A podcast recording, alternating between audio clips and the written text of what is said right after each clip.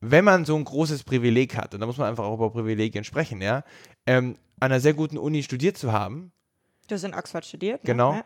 Ähm, und zu wissen, dass man nicht die Angst haben muss, irgendwie keinen Job finden zu können, dann hat man umso mehr die Verantwortung, das zu machen und direkt das zu machen, wo man wirklich glaubt, am meisten bewirken zu können. Und im besten Fall in dem Fall auch der Gesellschaft zurückgeben zu können.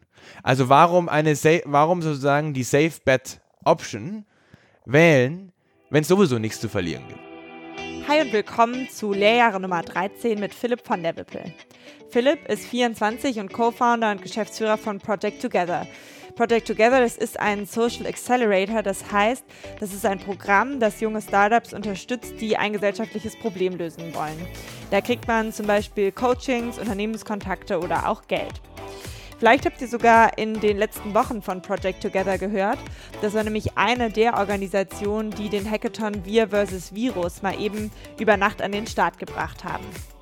Bei diesem weltweit größten Hackathon haben über 40.000 Menschen für ein Wochenende zusammengearbeitet, um Lösungen im Zusammenhang mit dem Coronavirus zu finden. Sowas macht Philipp mit Project Together zum Beispiel also auch. Philipp hat Project Together schon mit 16 gegründet.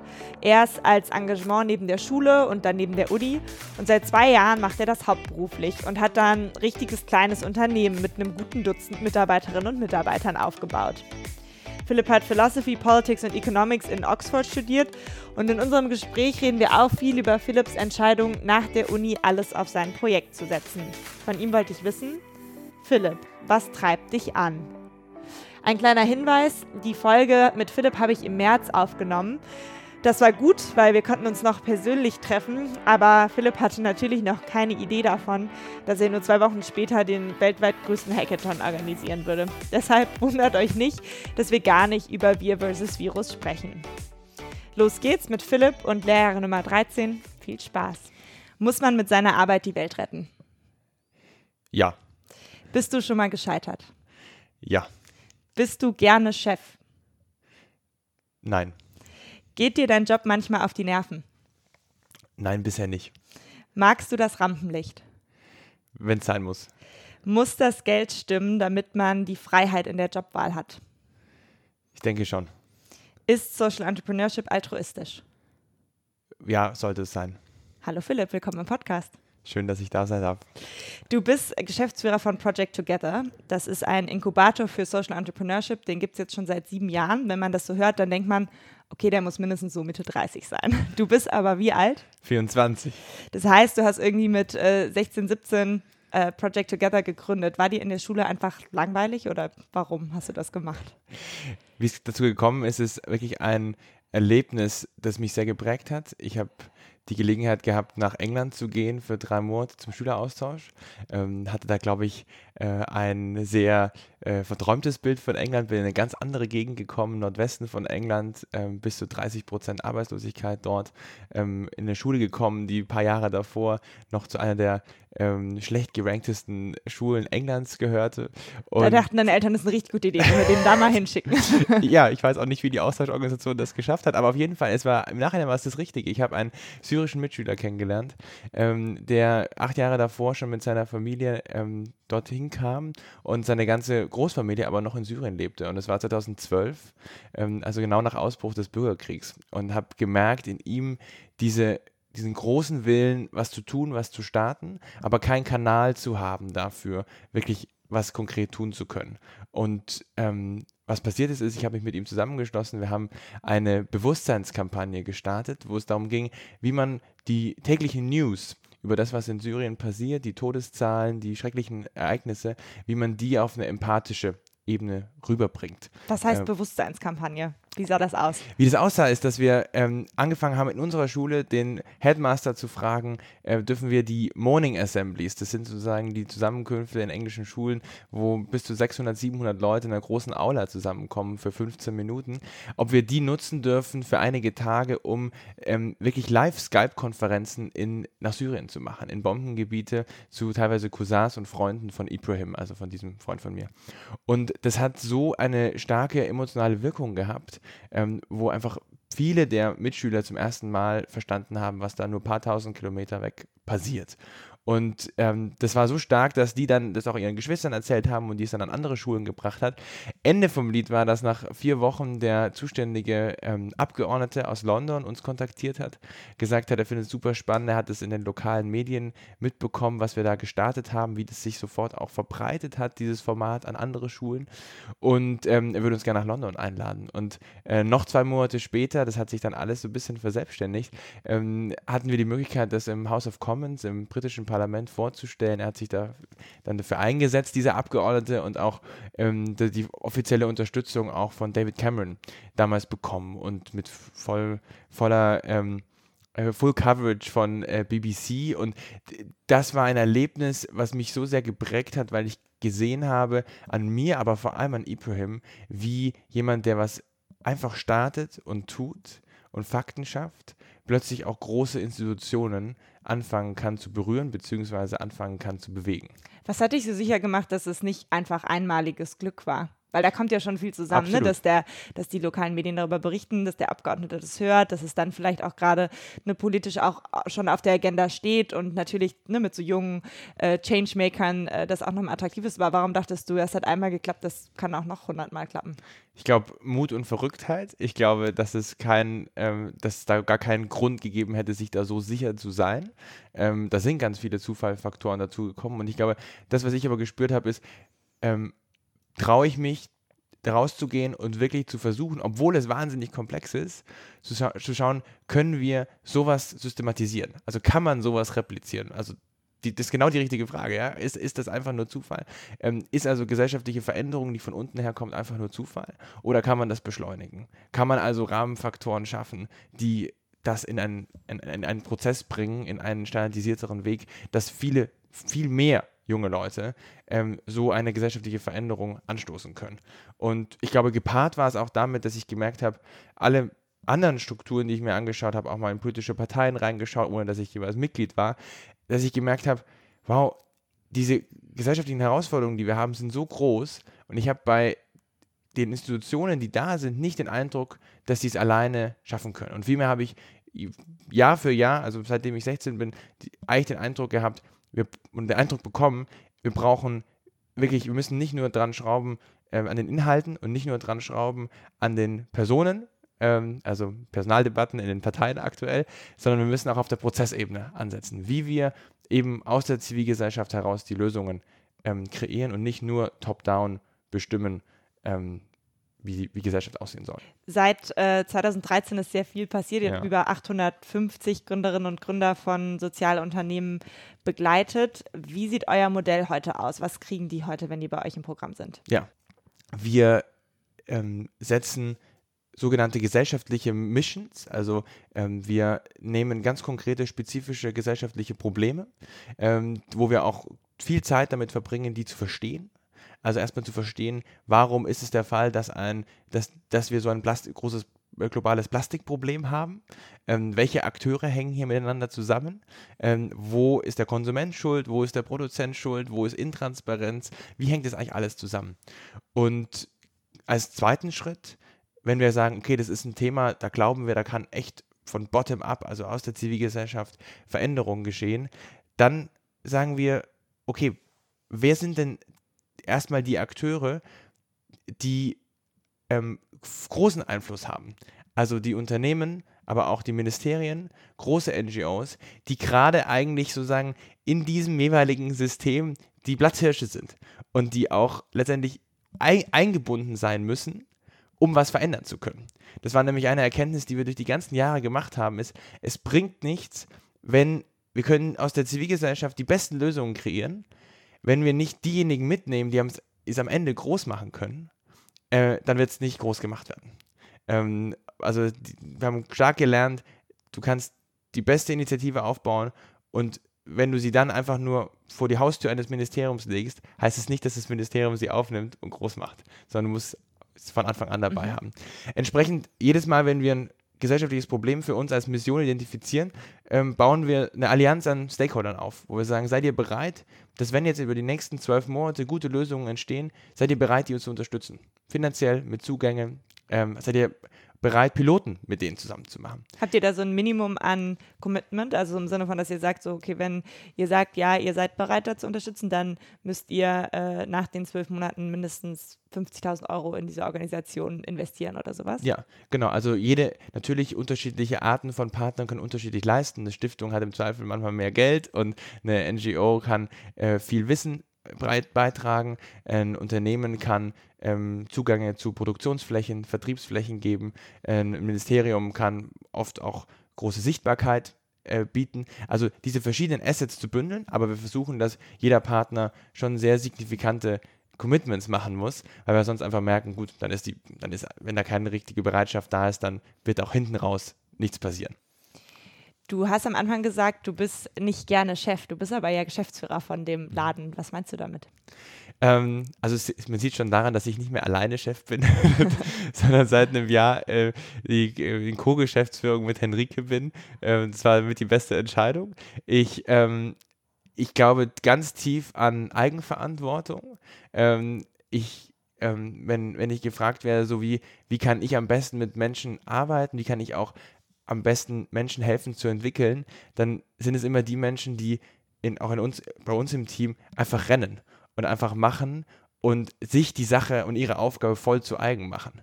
Ähm, deswegen dieser, das Wort Chef kommt ja eher aus einer Unternehmenswelt, wo es eher darum geht, Menschen zum Jagen zu tragen ähm, und sie dazu zu bringen, was zu tun, was sie vielleicht gar nicht intrinsisch tun wollen. Ähm, und das kann ich überhaupt nicht. Ähm, ich, kann, ähm, mit, ich kann dann, glaube ich, sehr, sehr gut ähm, mit Menschen arbeiten und Teams aufbauen, wo Menschen sind, die das wollen und die das tun und die dann lieber ähm, da eher, eher lieber die Rolle, sie manchmal ein bisschen zu bremsen zu müssen. Äh, das, ist die, meine, das ist die Aufgabe, die ich viel lieber habe. Und wie findest du diese Leute? Also wie findest du in einem äh, Bewerbungsprozess raus, ob eine Person diese Mentalität von ich renne einfach mal los teilt? Ich glaube, man kann viel über Sprechen rausfinden. Ähm, eine Sache, die wir die ich gelernt habe, wir sind jetzt auch, wachsen auch gerade stark. Wie viele seid ihr? Ähm, wir sind jetzt 13 Leute. Ähm, und das geht auch jetzt nochmal äh, noch hoch. Und ich habe gemerkt, am Ende geht es auch nur über das Zusammenarbeiten. Und dass man auch wirklich Testphasen macht, dass man auch, bevor man eine Entscheidung trifft, immer auch mal ein, zwei, drei Tage zusammenarbeitet. Das machen wir. Habe ich auch mal gesehen äh, bei euren äh, Bewerbungsausschreibungen äh, schon, dass da irgendwie steht, ähm, ja, und dann äh, kommst du einfach mal einen Tag und arbeitest mal mit. Genau. Was machen die Leute denn an dem Tag? Die wissen ja noch gar nichts. die wissen gar nichts. Die werden dann, die äh, springen dann auch direkt in sehr, sehr spezifische Meetings. Ähm, also da geht es dann um irgendwelche Datenflows und Dashboards. Ähm, die verstehen vielleicht auch gar nichts mal, aber trotzdem nach einer halben Stunde man, können sie sich trotzdem einbringen und man merkt dann schon die Interaktion. Und selbst auch diese Erfahrung kann jemand ins kalte Wasser springen, weil das ist bei uns halt wirklich Tagesordnung. Ja? Wir, wir, wir schrauben da an so komplexen Prozessen. Also wie genau gelingt es uns, die Learnings aus 100 verschiedenen Initiativen so zu bündeln und so zu verifizieren, welche von diesen Erkenntnissen sind wirklich gesamt, wirklich ähm, äh, generell gültig und welche sind einfach nur Einzelzufälle gewesen? Das sind so komplexe Fragen, da gibt es keine vorgefertigten Antworten. Frustriert dich das manchmal auch persönlich, dass das halt dann eben so eine komplexe und abstrakte Geschichte ist und man halt nicht immer sehen kann, ach toll, ähm, jetzt hatte ich zuletzt eine Schreinerin zu Gast, die sieht ja dann so, jetzt habe ich heute hier einen Schrank gebaut und kann darauf stolz sein. Und bei dir ist so ein bisschen so, ja, ein paar Sachen waren gut, ein paar Sachen waren schlecht, weiß nicht, mal gucken, wie die Projekte sich so entwickeln. Ähm, also ich würde sagen, dass genau das setzt bei mir Adrenalin frei. also dieses Gefühl, wir stehen echt als Gesellschaft gerade an so einem Scheideweg, weil wir irgendwie merken, mit den Mitteln, die wir bisher haben, also die Prozesse, wie wir sie bisher haben, die haben uns bisher super gut gedient. Ja? Also wie, um es ganz konkret zu machen, ähm, wie genau auch die Politik separiert ist vom, von Unternehmen und die Zivilgesellschaft separiert ist von der Politik und es gibt dann gewisse Austauschformate, wo sich die verschiedenen Gruppen treffen. Ähm, und es hat uns gut gedient und ich glaube, es hat auch gute, die Probleme so im 20. Jahrhundert auch gut in den Griff bekommen. Aber wir brauchen halt echt ein Update. Wir brauchen, wir brauchen so ein neu, ein Stück weit auch so ein bisschen neues Betriebssystem, wie wir jetzt gesellschaftliche Probleme angehen Und dass das eine Riesenaufgabe ist, ist klar, dass es einen überfordert, absolut. Aber gibt es eine Alternative? Nein. Und da spüre ich auch eine riesige Verantwortung, weil man hat einfach ein Privileg, auch an diesen Themen arbeiten zu können. Ein riesiges Geschenk, auch dieses Vertrauen zu bekommen, seit auch einigen Jahren dieses Vertrauen zu bekommen von ganz frühen Förderern, ähm, das machen zu dürfen. Und ähm, das heißt, ich sehe vielmehr eine Verantwortung, wann immer es komplex wird, wann immer es überfordernd wird, dann halt noch, noch tiefer reinzugehen und noch mehr, ähm, ja, letztendlich noch mehr Willen aufzubringen, weil es am Ende schon so ist, wenn, wenn wir das jetzt nicht gut hinbekommen, äh, wer dann? Weil wir einfach schon einen sehr, sehr hohen Freiheitsgrad haben, auch von den ganzen Unterstützern, auch von den Förderern. Ähm, das heißt, ähm, die Komplexität, Komplexität gehört zu unserer Jobbeschreibung. Du äh, hast einen TED-Talk gehalten und in dem hast du auch mal gesagt, ähm, ähnlich wie du es jetzt auch gesagt hast, wir haben nicht so richtig eine Wahl, bisher hat es halt nicht geklappt, die gesellschaftlichen Probleme zu lösen mit den Institutionen und den Leuten, die wir jetzt da hatten. Ähm, machst du unserer vorigen Generation oder unseren vorigen Generationen da auch einen Vorwurf, dass sie es nicht hinbekommen haben? Ähm, nee, ich glaube, jeder, jeder handelt in seiner Zeit. Ich glaube, dass ähm, wirklich auch die Dinge, wie sie sind und wie sie waren, auch für ihre Zeit gut waren. Ich glaube, was aber jetzt entscheidend sein wird, ist, wer lässt sich auf neue Prozesse ein? Also gar nicht so sehr wurden Dinge in der Vergangenheit nicht gemacht, sondern sind jetzt auch Spitzenpolitiker bereit dazu, zu verstehen, okay, ich wurde in einer Logik äh, groß gemacht, also ich, ich, ich bin in einer Logik aufgewachsen, wo eben Parteien rein so funktioniert haben, dass man einmal im Jahr oder alle paar Jahre ein Parteiprogramm gemacht hat, sich überlegt hat, wofür stehen wir und das dann einfach so immer wieder wiederholt hat, ohne zu schauen, was funktioniert denn wirklich, wie genau sind denn die Grauzonen, zu verstehen, es gibt eben kein Schwarz-Weiß mehr. Nur zu sagen, ich bin im Zweifel immer für Steuern oder immer gegen Steuern, ist halt einfach überhaupt die komplett falsche Antwort, ähm, sondern genauer hinzuschauen und zu sagen, was, what gets the job done? Also was, was, was funktioniert wirklich, da mehr eher auch die mehr aus den Learnings der Zivilgesellschaft lernen zu wollen, was funktioniert schon an der Basis, anstatt zu sagen, von oben so von ersten Prinzipien äh, runter zu deklinieren, wofür, wofür Politik oder wofür eine Partei steht. Ähm, die Frage ist, wer lässt sich jetzt darauf ein? Also ähm, eben, also kein Vorwurf gegen das, was bisher war, sondern eher ein Appell ähm, an diejenigen, die die Macht auch in diesem Land haben, sich einzulassen, offen zu sein, Teil davon zu sein, Teil der Lösung zu sein und nicht Teil des Problems. Wenn du eine Sache an deinem Job ändern könntest, hättest du dann gerne lieber mehr Geld, mehr Freizeit oder noch mehr Impact? Noch mehr Impact, tatsächlich. Das ist das, was mich gerade am allermeisten, am allermeisten beschäftigt.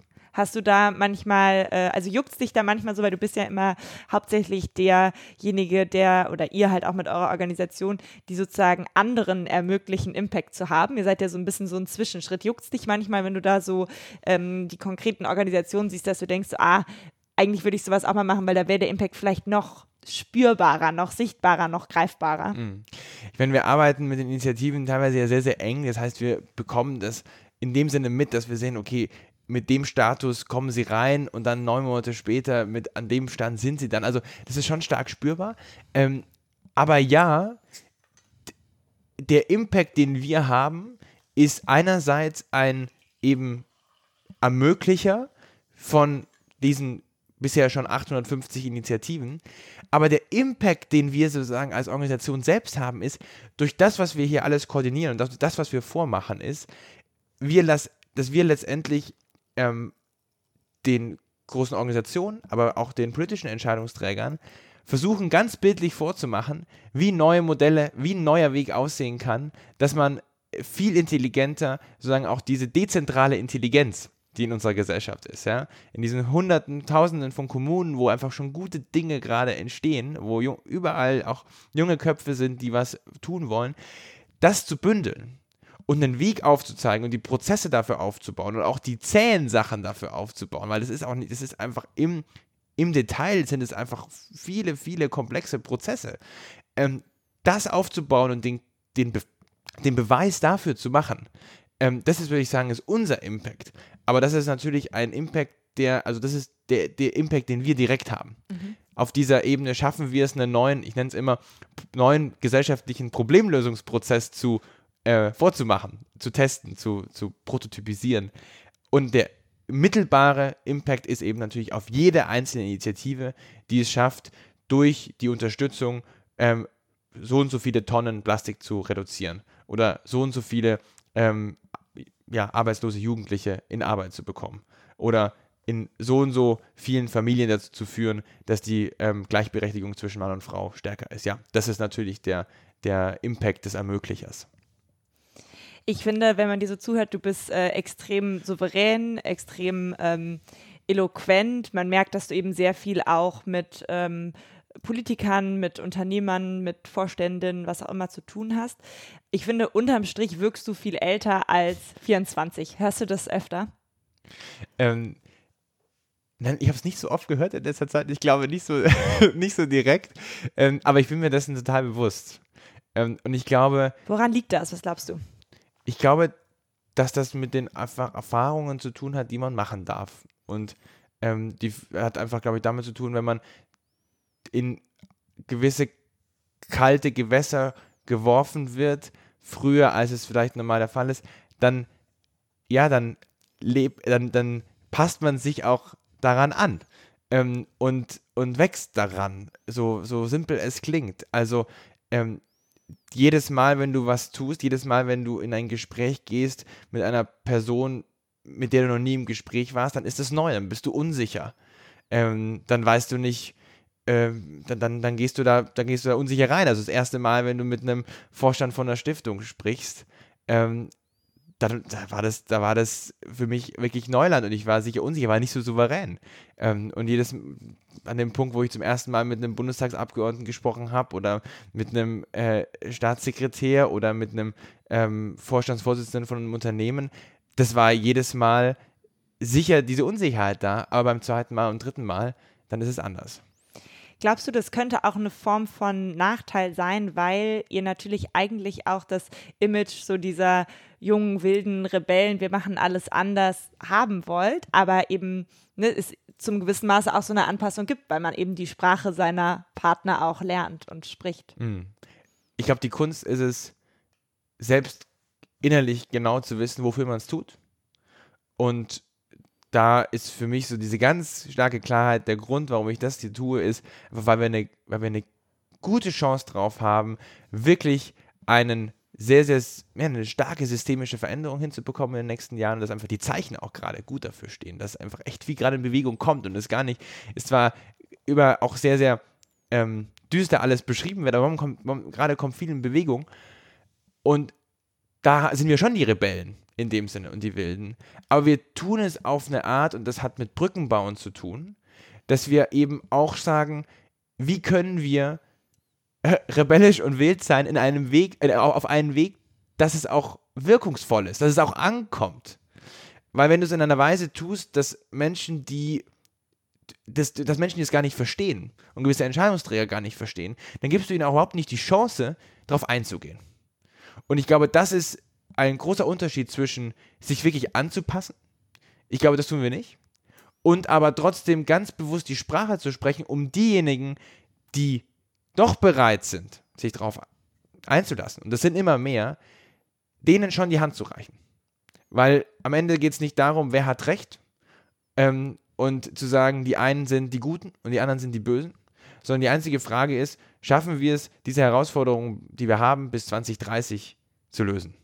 Also so ein bisschen sozusagen euer Inhalt, euer Ansatz, eure Methode ist die rebellische und die, wie ihr das kommuniziert und mit wem ihr das macht, ist vielleicht zum gewissen Maße angepasst, weil ihr glaubt, das ist eben das Mittel zum Zweck, um wirklich Impact haben zu können. Absolut. Ich glaube, ähm, es geht schlicht einfach darum, vom Ende her zu denken und zu sagen, ist es realistisch, dass wir eine Klimaneutralität herstellen können, ohne wirklich ernsthaft mit den großen Unternehmen dieses Landes zu interagieren? Ich glaube nicht. Jetzt haben wir über das, äh, ich sag mal so, früh Erwachsensein, sich äh, an Erwachsene, an bestehende Strukturen anpassen äh, können auf einem Organisationslevel äh, gesprochen, aber auch für dich äh, persönlich ähm, frage ich mich, ist wenn du so früh eben solche Erfahrungen gemacht hast, dann hast du ja auch andere Sachen nicht gemacht. Also wenn äh, ne, vielleicht andere Leute am Wochenende viel feiern gegangen sind oder so, hast du vielleicht am nächsten Project Together Proposal geschrieben oder so. Glaubst du manchmal, du hast vielleicht irgendwas in deiner Jugend verpasst, weil du so früh äh, dein Projekt gefunden hast, was dann sehr viel Zeit und äh, Denkkraft und äh, Leidenschaft verbraucht hat? Also ich nehme bisher keinerlei Entzugssymptome wahr. ähm, und ja, ich habe sicher andere Sachen gemacht. Ich weiß gar nicht, äh, ob es dann so anders ist. Aber ja, klar, was das bedeutet ist, wenn ich mich jetzt erinnere an die drei Jahre, wo ich auch in ähm, England studiert habe. Und gleichzeitig die Frage war, investiere ich die Zeit, die ich neben dem Studium habe, eben auch signifikant darauf, dass diese Mission weiter gebracht wird. Ohne damals, ich war mir damals nicht zu jedem Zeitpunkt hundertprozentig fest sicher, dass ich nach dem Studium direkt hier wieder zurückkomme. Ich habe mir immer die Frage gestellt, wo ist der größte Hebel, den ich gerade haben kann. Am Ende habe ich mich am Ende des Studiums auch dafür entschieden, hier ist der Hebel. Aber was das schon bedeutet, ist klar, ähm, da sind viele Abende äh, gewesen, wo man an Dokumenten gesessen ist, wo man in Telefonkonferenzen gesessen hat. Aber lustigerweise, diese Frage wird mir immer gestellt, aber ich habe mir die Frage nie gestellt gut für dich, oder? Also, weil dann ist man nicht in dem Dilemma so sehr man, drin. Ich habe ich hab nie, nie das Gefühl, dass ich irgendwas verpasst habe, ähm, sondern vielmehr bin ich, wenn ich zurückschaue an, an den Punkten, wo, man, wo, wo wirklich so Weggabelungen waren, also so eine Frage von, gehe ich jetzt direkt all in zu Project Together zurück was heißt zurück? Ich war eigentlich noch nie davor, also du warst nie raus? Bis ich äh, bin nie raus und bis ich letzte und gleichzeitig bis ich letztes Jahr ähm, dann nach England ähm, hier nach Deutschland zurückgekommen bin, war ich auch noch nie Vollzeit davor wirklich für Project Together tätig gewesen. Natürlich habe ich mir die Frage gestellt oder haben mir andere die Frage gestellt, macht es Sinn, direkt da jetzt reinzuspringen oder macht es mehr Sinn, erstmal ein paar Jahre so wie es gute Millennials machen manchmal oder immer noch machen, in eine Beratung zu gehen. Oder erstmal ein paar Jahre für einen, für einen Minister zu arbeiten. Kann man so sehen. Warum hast du dich anders entschieden? Der Grund, warum ich mich anders entschieden habe, ist, dass ich gesagt habe, naja, diese, diese Kalkulationen von, ich mache erst vier Jahre Beratung, um dann Skills zu haben oder Skills zu lernen, die ich dann dafür nutzen kann, das zu tun, was ich eigentlich tun will, dass ich glaube, diese Umwegkalkulationen, ähm, die braucht es nicht. Beziehungsweise, ich habe mir die Frage gestellt, warum, warum kann ich nicht den Mut haben, direkt da reinzuspringen? Weil ich eine Sache für mich festgelegt habe oder festgestellt habe, wenn man so ein großes Privileg hat, und da muss man einfach auch über Privilegien sprechen, ja, ähm, an einer sehr guten Uni studiert zu haben. Du hast in Oxford studiert. Ne? Genau. Ja.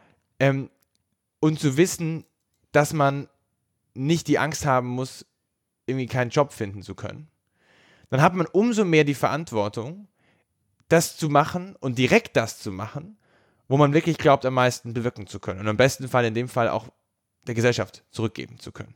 Also Aber warum eine warum sozusagen die Safe Bet Option wählen, wenn es sowieso nichts zu verlieren gibt. Und wenn du eh schon so ein dickes Sicherheitsnetz hast, allein durch diese Ausbildung.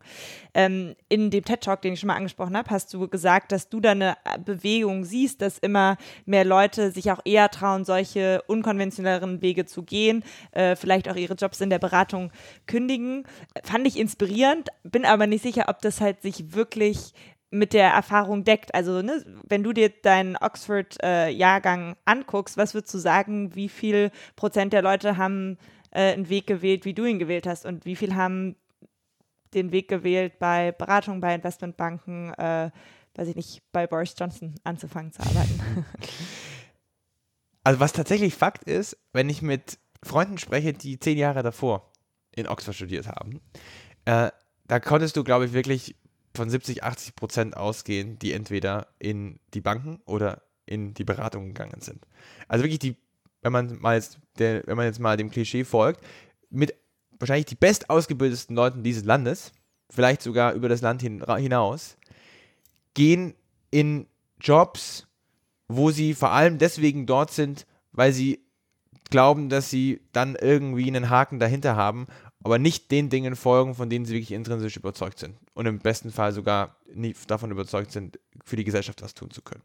Und ich glaube, das ist einfach, wenn wir jetzt zurückgehen auf die gesellschaftlichen Probleme, ist es desaströs, weil wenn man sagt, wie, also wie soll es möglich sein, komplexe Probleme zu lösen, die dringendsten Probleme unserer Zeit zu lösen, wenn die besten Köpfe nicht dran arbeiten? Ähm, und das, ob das jetzt wirklich schon immer bei, schon wirklich flächendeckend sich so verändert hat, weiß ich nicht. Natürlich gibt es auch die Kommilitonen, die in die Beratung gegangen sind, aber es sind sehr, sehr, sehr viel mehr, die jetzt auch direkt in NGOs gegangen sind, die direkt in viel weniger namhafte Organisationen gegangen sind. Hat auch was damit zu tun. Ich würde sagen, dass viele der Jobs natürlich einfach auch was mit dem Brand zu tun haben. Kennt jeder. Da fragt die Großmutter nicht, was machst du da, sondern das kennt irgendwie jeder. Ähm, und dass sich das schon sehr viel mehr jetzt trauen. Was glaubst du, kann man machen, um noch mehr Leute davon zu überzeugen? Ich glaube, man muss genau diese Gespräche führen, wie Sie gerade führen. Und man muss zeigen, dass es möglich ist, durch Vorbilder. Und man muss ganz klar die Strukturen dafür schaffen. Und ich glaube, das ist eben ja auch genau das, woran auch wir arbeiten, dass diejenigen, die sich trauen, eben auf die Prestige einer, eines großen Beratungsunternehmens zu verzichten und zu überhaupt nicht erst reinzugehen und dadurch letztendlich in einem gewissen Umf in, in ihrem Umfeld auch Prestigeverlust haben, dass sie dann aber Supportstrukturen haben, dass es ihnen nicht so schwer gemacht wird wie bisher.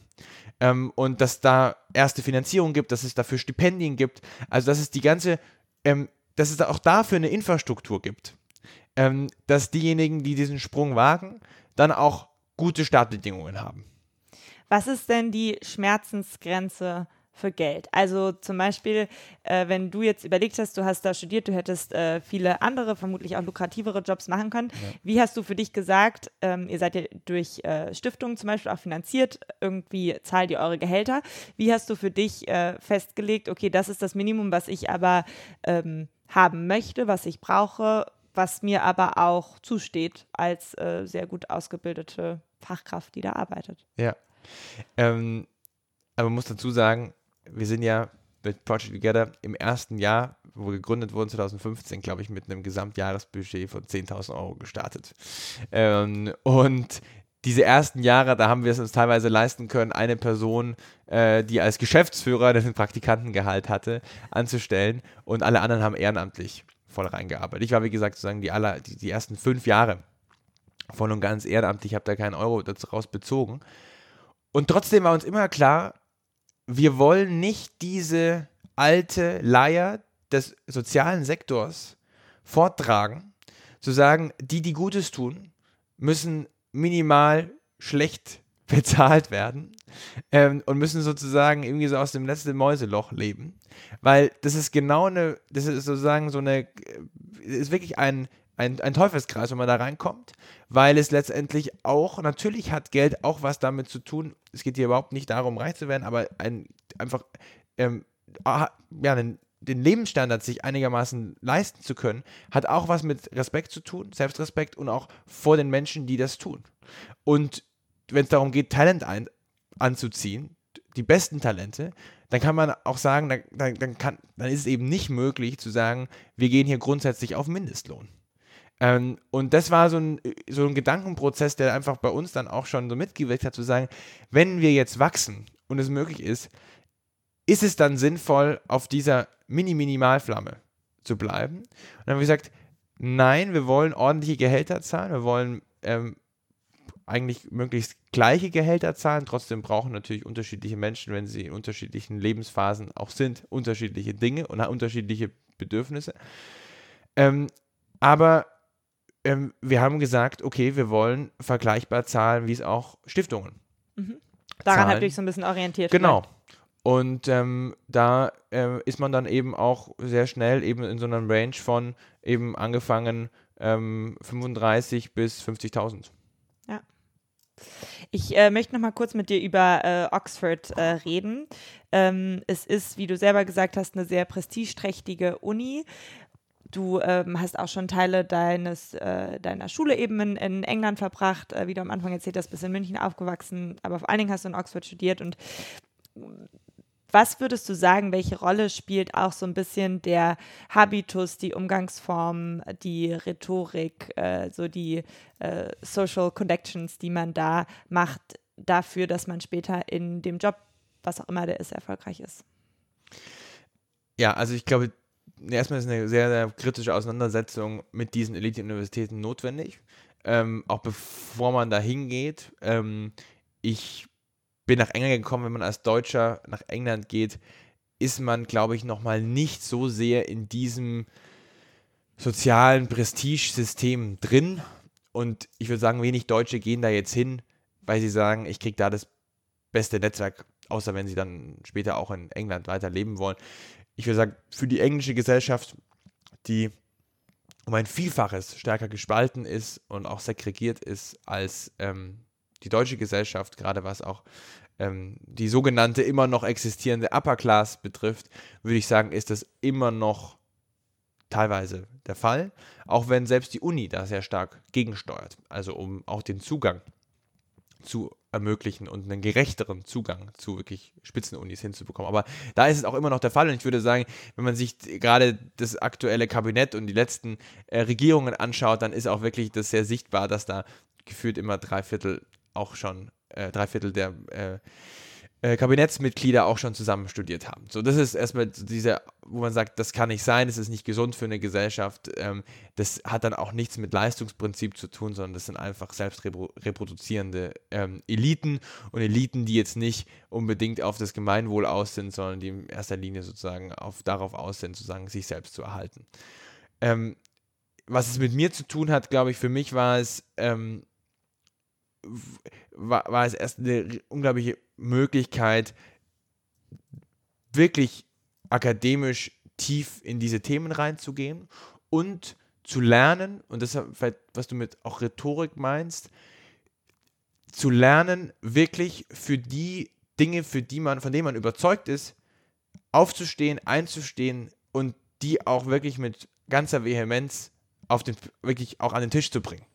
Und das kommt einfach daher, dass er in dem Oxford-System diese Tutorials eigentlich die meiste Zeit der Studienzeit einnehmen. Also man sitzt natürlich auch in großen Vorlesungen, aber das, wo die wirkliche Arbeit gemacht wird, ist, du nimmst, du hast eine Fragestellung, das sind in der Regel zwei Fragestellungen pro Woche, schreibst zu jeder Fragestellung, dann basierend auf der Literatur, die du gelesen hast, einen Essay von fünf, sechs Seiten.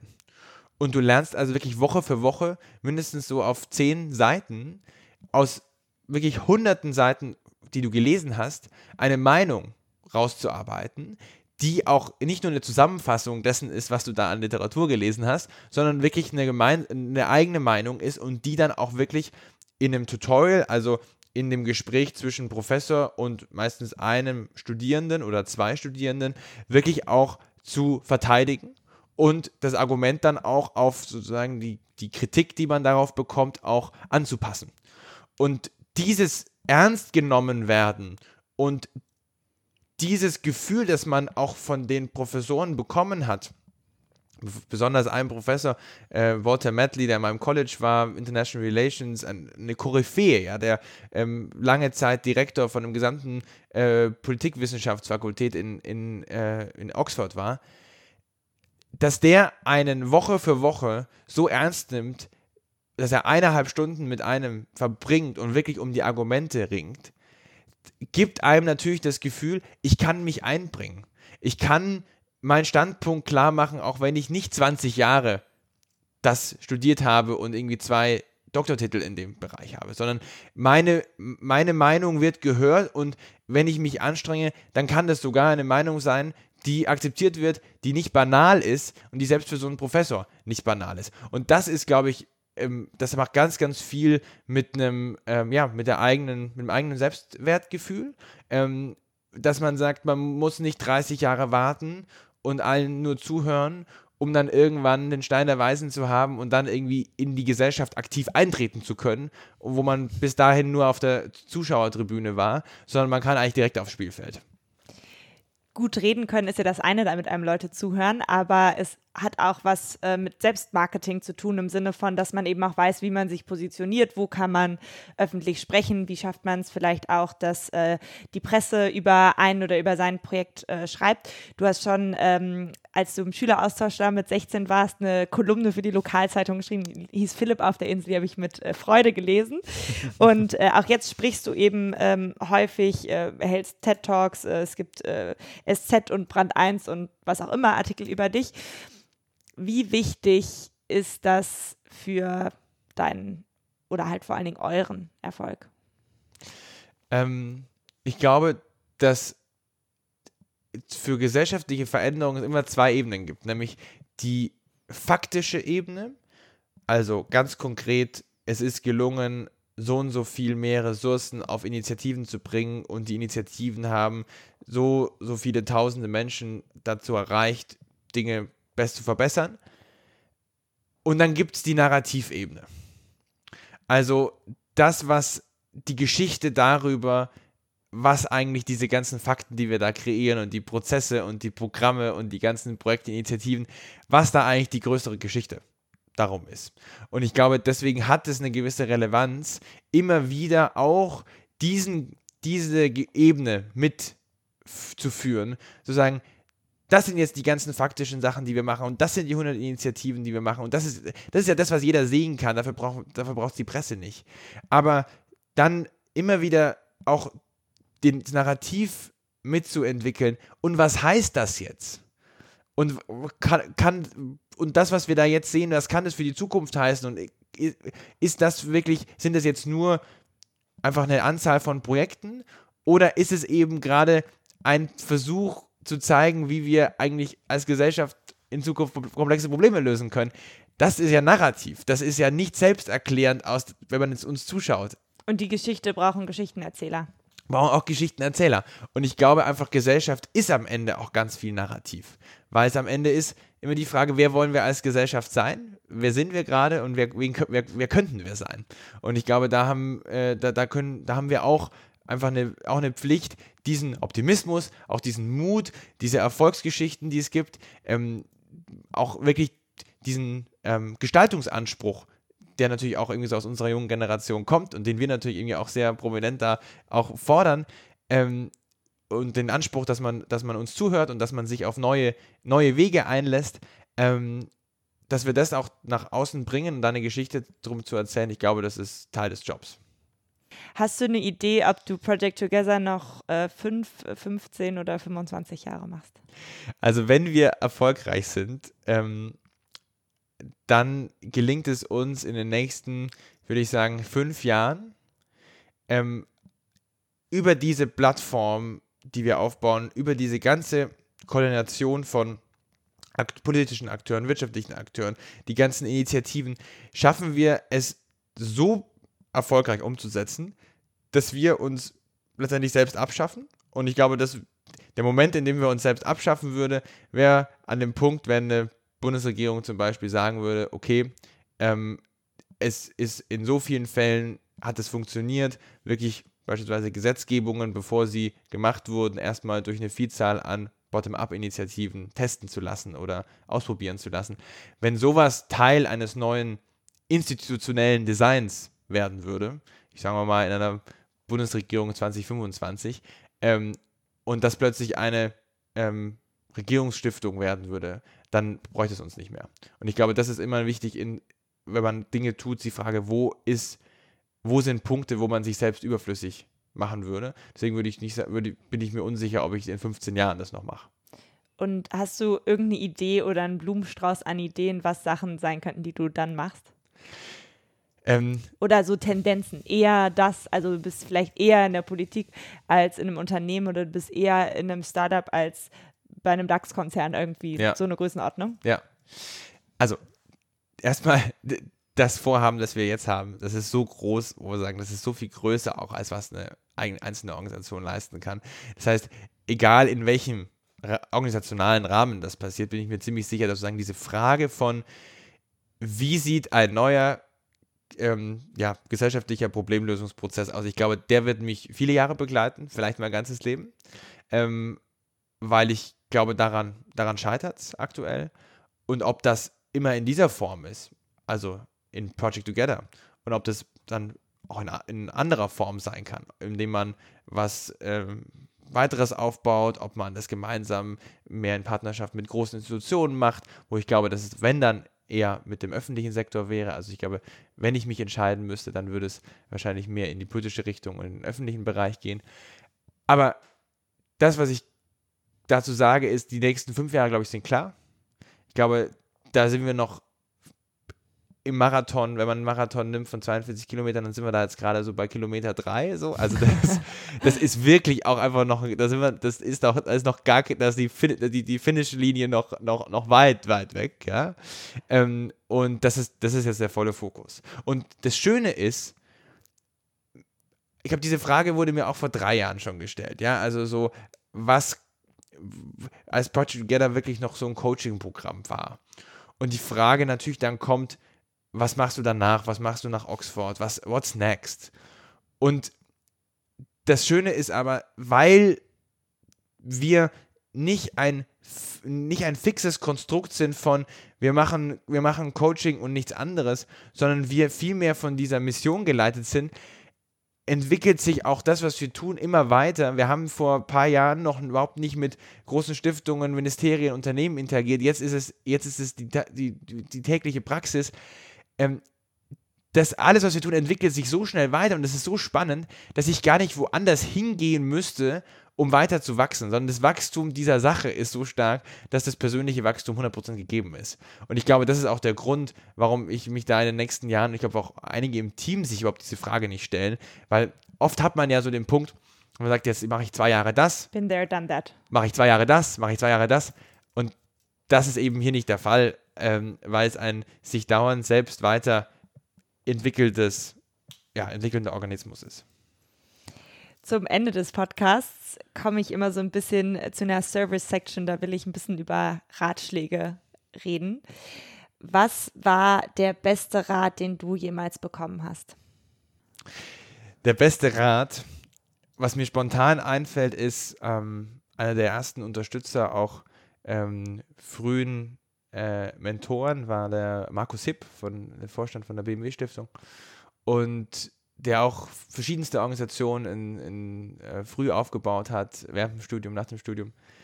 Und der mir irgendwie so ganz überzeugend irgendwie rübergebracht hat und irgendwie auch vorgelebt hat von man, man muss größer denken, als man sich eigentlich gerade trauen und trauen möchte und vorstellen kann, weil indem man, indem man diesen eigenen Blick hebt, fällt man automatisch Entscheidungen, die einen dann einen Weg geben, wo man am Ende wo ankommt, wo man sonst nicht angekommen wäre. Was war der schlechteste Rat? Ich glaube, der schlechteste Rat ist von einem ehemaligen Kommilitonen von mir gewesen, ein paar Jahre über mir in Oxford, der letztendlich sehr klar gesagt hat, so man muss eben diese eingetretenen Pfade gehen und man kann entweder ins Banking, in die, ins Consulting gehen oder man muss dann gleich selbst irgendwie richtig normaler Parteipolitiker werden.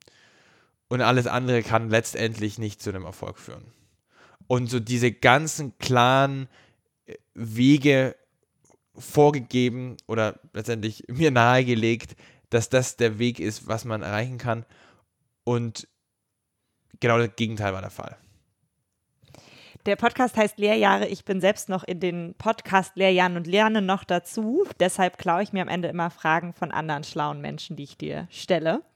Eine ist von Max Frisch, äh, eine ist von einem Journalisten, der heißt Sven Michaelsen und eine ist aus äh, dieser Studie oder diesem Fragebogen 36 Questions that lead to love. Die erste Frage für dich ist, hast du die Begabung, aus deinen Begabungen etwas zu machen? Hm. Ähm, ich glaube, es ist schon ja, öfter gelungen. Ich versuche wirklich das Beste draus zu machen, ja. Hast du es irgendwo gelernt?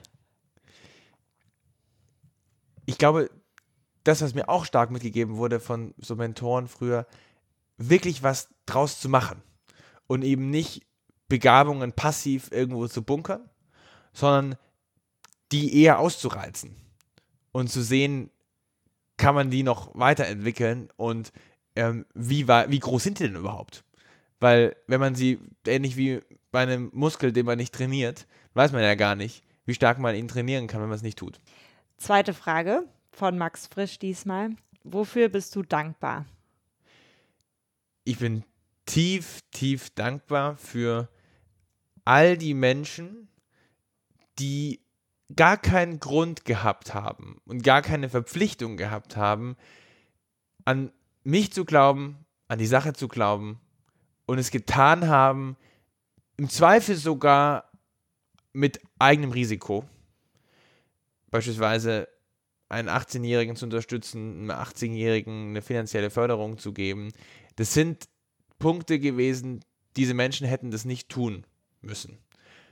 Und sie haben sich auch daraus nichts wirklich versprechen können, sondern sie haben es einfach getan, weil sie fest dran geglaubt haben. Gibt es etwas, von dem du schon lange träumst, es zu tun? Und warum hast du es noch nicht getan? ich habe, wovon ich ähm, tatsächlich oder immer wieder dran denke, was ähm, ich sehr, sehr gerne machen würde. Ich bin sehr, sehr gerne in den Bergen und ich würde sehr, sehr gerne eine, ähm, ja, eine der Bergbesteigungen machen von den 6000ern, 7000ern vielleicht sogar. Ähm, und habe es nicht getan, weil wahrscheinlich so der letzte Ruck gefehlt hat. Bisher erst 24, kann noch kommen. Ja. Aller, allerletzte Frage. Wenn Project Together heute eine Million Euro von einem anonymen Spender bekommen würde, was wäre das Erste, was du machen würdest? Das allererste, was ich machen würde, ist, glaube ich, äh, das Team zusammenholen, ähm, so wie es in den letzten Monaten schon oft passiert ist, weil wir tatsächlich jetzt auch gerade dabei sind, eine ähm, größere ähm, Finanzierung reinzuholen. Wir haben gemeinnützige Finanzierung für die nächsten drei Jahre. Und der erste Schritt ist, das Team zusammenzuholen, ähm, sich klar zu machen, was das bedeutet, die Verantwortung, die man damit hat, ähm, das Team darauf einzustimmen, was wir damit machen können ähm, und dann wahrscheinlich loszustarten. Vielen Dank, schön, dass du da warst. Danke dir. Was bei mir echt noch Tage nach der Aufnahme hängen geblieben ist, ist Philipps Erklärung, warum Leute aus Oxford Co. so rhetorisch stark und selbstbewusst sind. Dass es vor allen Dingen daran liegt, dass man dort die Furcht verliert, dass man sich traut, sich zu Themen zu äußern, auch wenn man sich noch nicht 20 Jahre lang damit beschäftigt hat. Dass man nicht Experte in allem sein muss, um eine Meinung zu haben, dass man auch Koryphäen in Frage stellen kann. Mir leuchtet total ein, warum das hilft, mit seiner Idee selbstbewusster aufzutreten und einfach mal zu starten und wie das gesellschaftlichen Wandel beschleunigen kann. Und genau das will Philipp ja auch mit Project Together machen. Wenn euch die Folge mit Philipp gefallen hat, dann hört doch auch mal in die Folge mit Titus. Das war die erste. Titus hat Jugend rettet, eine Seenotrettungsorganisation mitgegründet und hat auch viele kluge Gedanken dazu, ob und wie man seine Zeit und seine Arbeit für die gute Sache einsetzen sollte. Ich freue mich wie immer, wenn ihr diesem Podcast folgt und ihn teilt. Auf Instagram findet ihr ihn unter lehrjahre-podcast. Per E-Mail erreicht ihr mich unter lehrjahre.podcast.gmail.com. Und wenn ihr wollt, dass noch mehr Leute einfacher diesen Podcast finden, dann hinterlasst auch gerne eine Bewertung auf Apple Podcast und abonniert diesen Podcast auf Apple Podcast und Spotify. Vielen Dank für euren Support, schöne Ostertage und wir hören uns in zwei Wochen. Bis dahin, eure Luisa.